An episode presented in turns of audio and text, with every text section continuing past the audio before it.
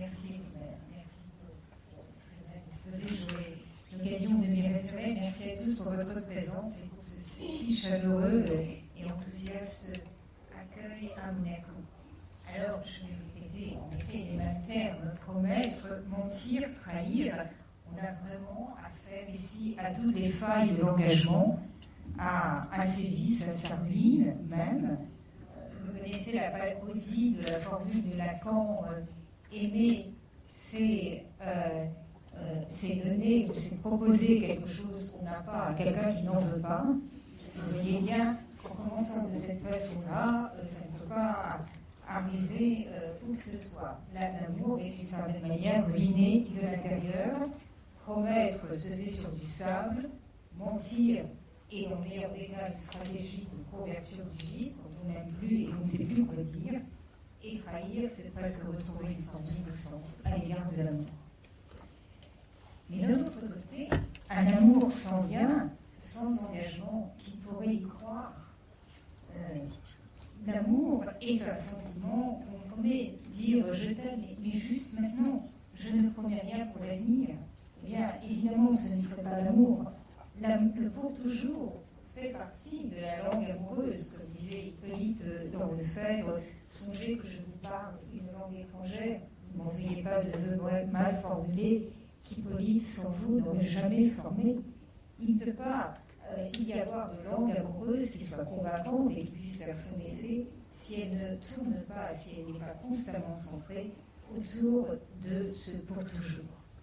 Et pourtant, si la promesse l'engagement font partie de la langue amoureuse, s'ils sont les meilleurs garants de la réalité du sentiment amoureux et peut-être même de sa sincérité, il reste que l'expérience, l'observation, la connaissance L'analyse conceptuelle, surtout, montre qu'à cette promesse, il n'y a vraiment aucune raison de croire.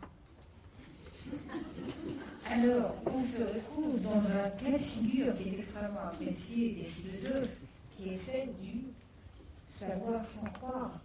Je sais que ce n'est pas vrai, que ça ne peut pas être vrai.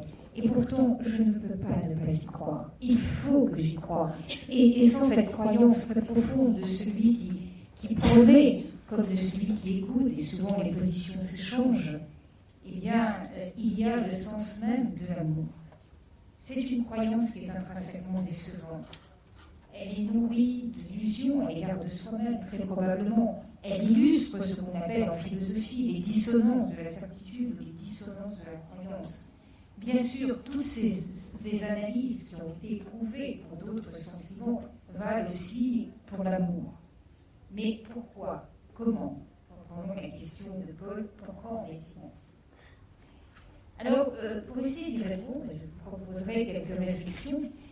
Je ne partirai pas de la déclaration ou de la promesse, mais de la complétude amoureuse, c'est-à-dire du moment où on est ensemble et on ne peut pas faire autre chose, parce que l'amour ne sait pas parler d'autre langue que promettre, et promettre pour toujours. Pardonnez-moi de refaire encore à Platon, quand je me sens dans une ambiance amicale, c'est un peu comme Hitchcock qui apparaissait dans tous ses films, il y a un Platon qui arrive. Alors Platon, dans le mythe d'Aristophane, à un moment nous présente ces grosses boules qui sont le même et l'autre, l'objet d'amour et le sujet d'amour, et qui se sont enfin réunies.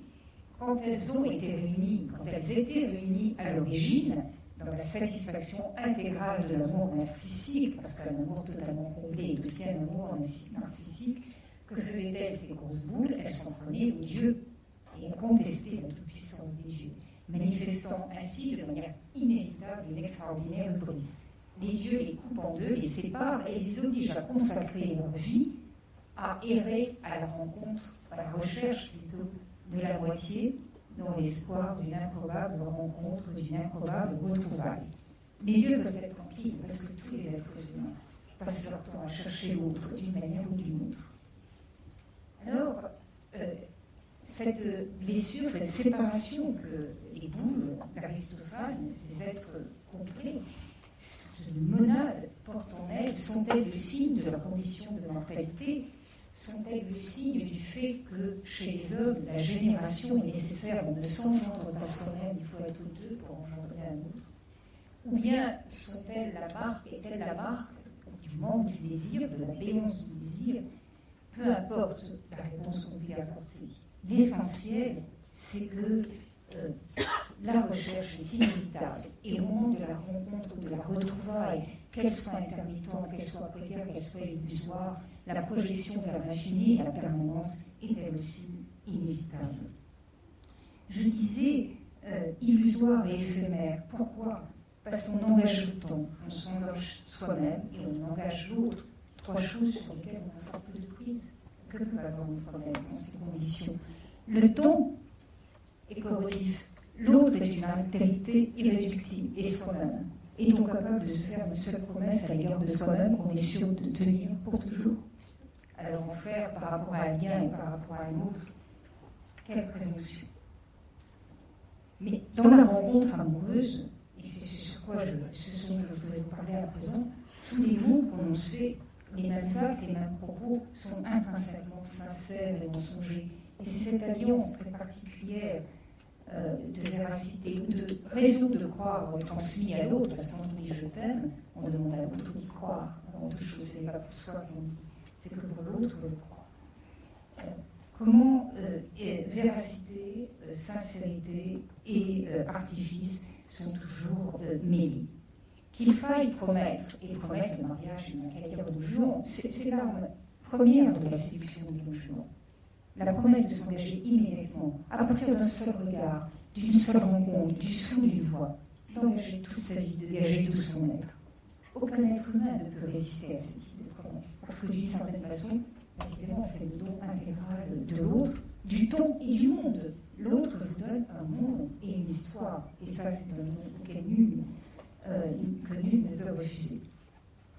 Mais euh, dans la poésie, en particulier la poésie romantique, a constamment exploré ce thème, cette précarité de l'amour, la, la, sincérité profonde du serment amoureux et la possibilité de la tenir a été constamment évoquée. Et d'ailleurs, il est frappant de voir combien chez les poètes, euh, chez Victor Hugo, par exemple, à la fin de La tristesse d'Olympio, donc les, les recueils de poésie extraits des rayons et des ombres, les rayons et les ombres, les premiers poèmes de, Victor Hugo, euh, euh, Hugo insiste sur ce caractère du serment amoureux en, accusant en quelque sorte Dieu et la nature de nous avoir privés de la permanence. C'est pas nous qui sommes incapables de la tenue de ce serment. C'est la nature qui est plus forte que nous. Dieu nous prête un moment les prés et les fontaines pour y mettre nos cœurs, nos rêves, nos amours, puis il nous les retire. Il souffle notre flamme. Il est à, cet égard intéressant d'écouter les derniers vers de la maison du berger, du doute un des, plus beaux vers qui ait jamais été écrit dans la langue française, et qui euh, euh, entre en résonance avec ces, vers de Victor Hugo, où euh, Vigny considère que, bien sûr, ce sont seulement les hommes qui sont responsables, mais c'est la nature humaine, les intentions n'ont rien à voir, les qualités, les vertus, la véracité intérieure n'a rien à voir.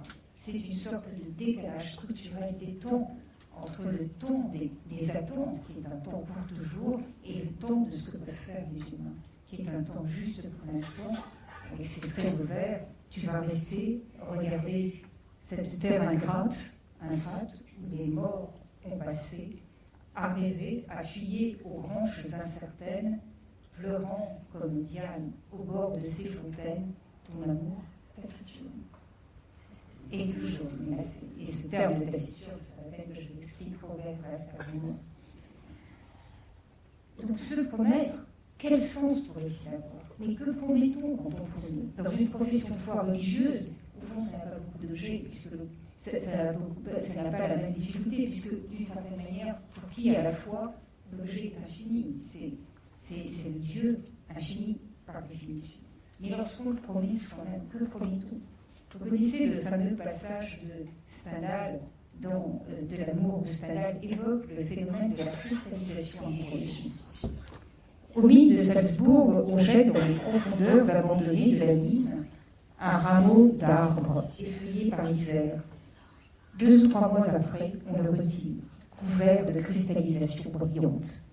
Les plus petites branches, celles qui ne sont pas plus grosses que la taille d'une mésange, sont garnies d'une infinité de diamants mobiles et éblouissants. on ne peut plus reconnaître leur amour primitif. Ce que j'appelle cristallisation, c'est l'opération de l'esprit qui tire de tout ce qui se présente la découverte que le génie a de nouvelles perfections. Ça, c'est le moment où l'amour naît, cette sorte d'extraordinaire processus quasi alchimique, où ce qui est terme se retrouve infiniment brillant.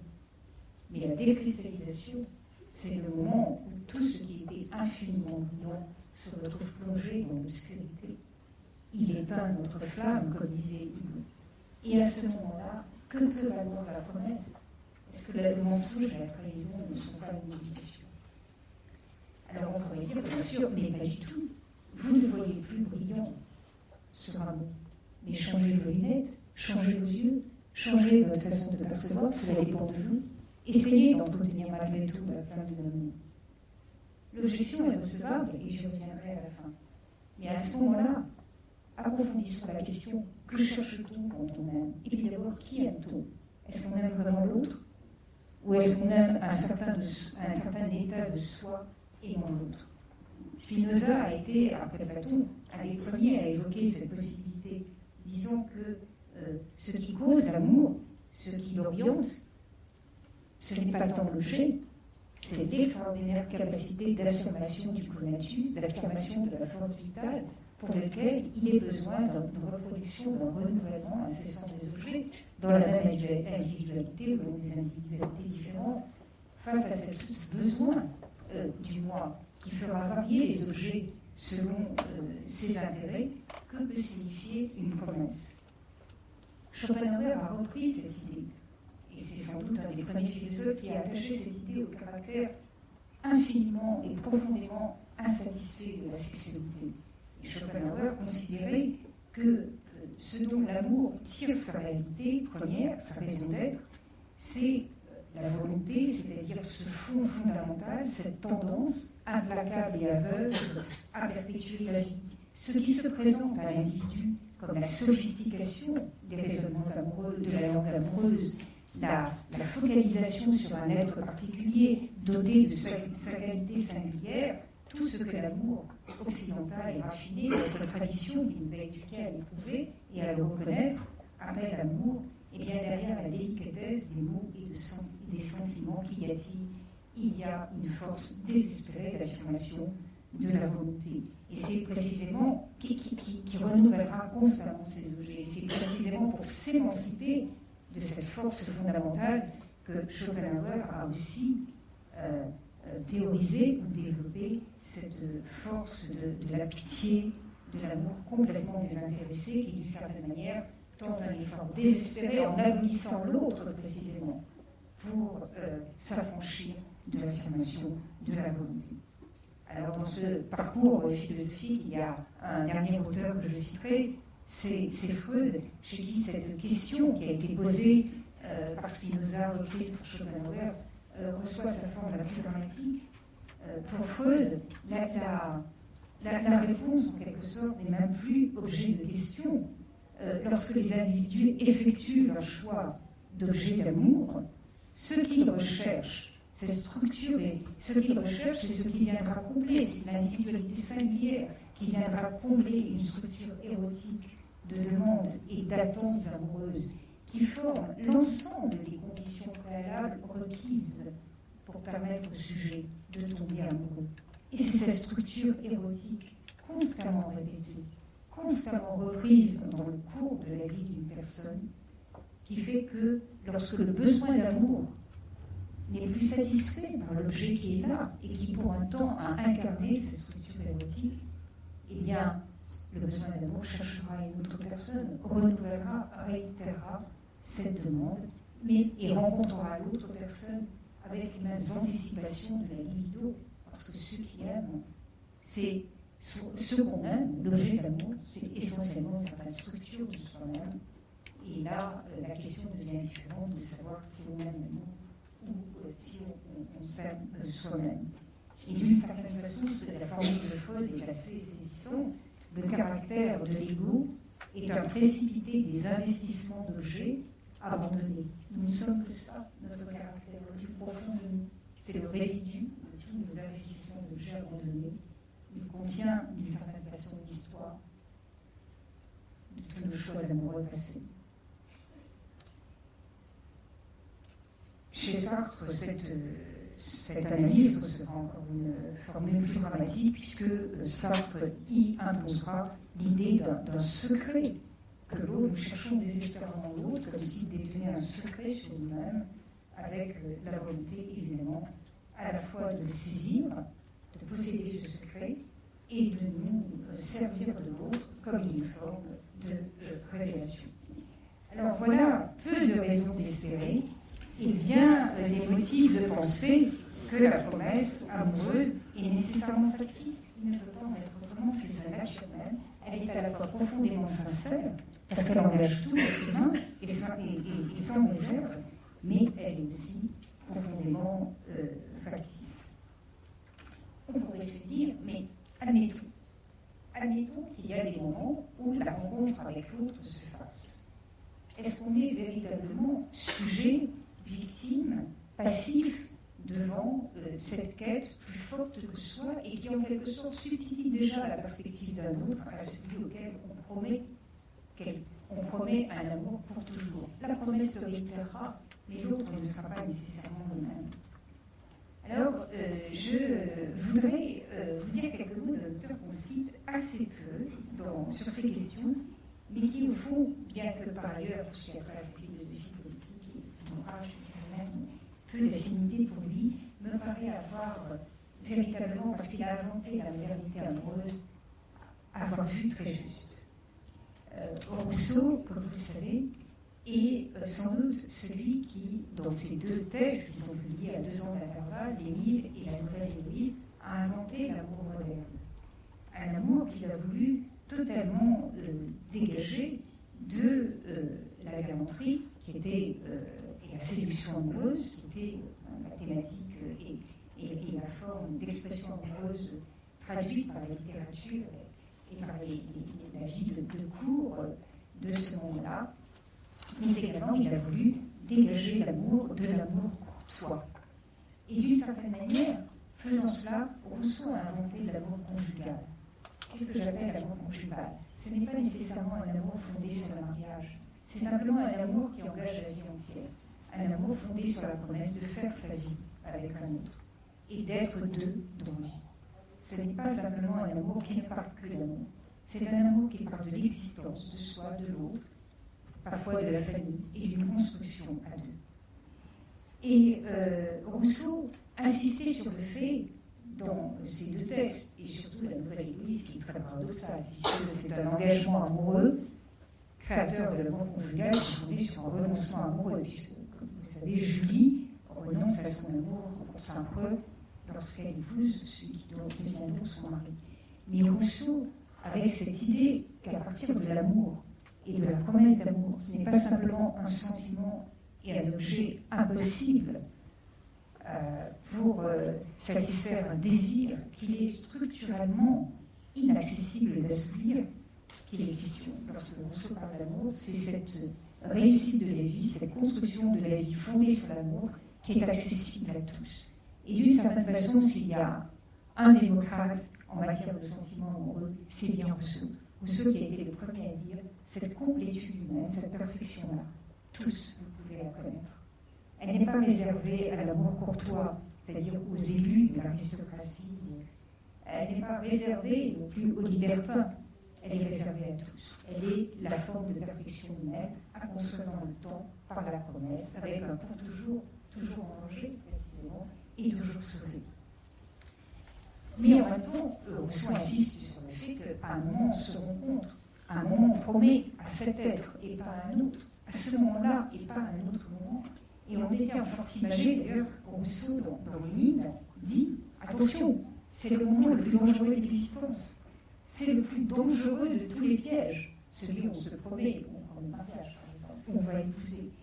Et le seul que la raison puisse éviter, le seul piège que la raison puisse éviter, nous est, et, et le seul moyen de l'éviter, c'est de se fier à ses sens. Rousseau nous dit fiez-vous à ce qu'il y a d'imperceptible dans ce sentiment amoureux qui vous convainc qu'il est vrai. Et puis allez-y, promettez. Ça ne sera pas toujours euh, euh, une réussite, mais c'est la meilleure garantie que vous puissiez avoir que ce soit une réussite. L'amour a de meilleurs yeux que nous et il voit les rapports que nous pouvons apercevoir. Et cette idée-là, d'où est, sorti tout le romantisme, l'amour sur lequel la vie est construite peut faire le bonheur de la vie, et que l'échec amoureux peut faire le malheur de la vie, véritablement, encore aujourd'hui, je crois, avant que nous changions de configuration, la caractéristique de l'amour moderne, peut-être même de l'amour euh, contemporain. Alors, je voudrais, à partir de cela, euh, vous donner quelques mots de conclusion. Car euh,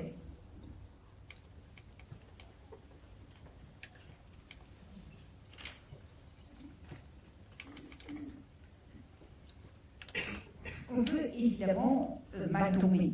On peut évidemment se retrouver dans une histoire où a changé tout simplement parce que soi-même, la personne qui promet à changer et l'objet auquel elle promet a également changé. Euh, le désamour peut arriver. Il peut arriver aussi que l'expérience de la trahison ne soit plus possible, ne soit pas évitable. Et comment serait-il autrement Reprenons l'exemple de la cristallisation. Quand euh, le branchage est dépourvu de tous ces cristaux, est-ce qu'on peut vraiment promettre l'amour lorsqu'il n'y a plus de ressources en soi euh, pour le faire Et d'une certaine manière, l'amour est à la fois euh, pris dans une, fatalité de la fausseté et de l'hypocrisie et de la trahison, mais également dans une obligation de sincérité.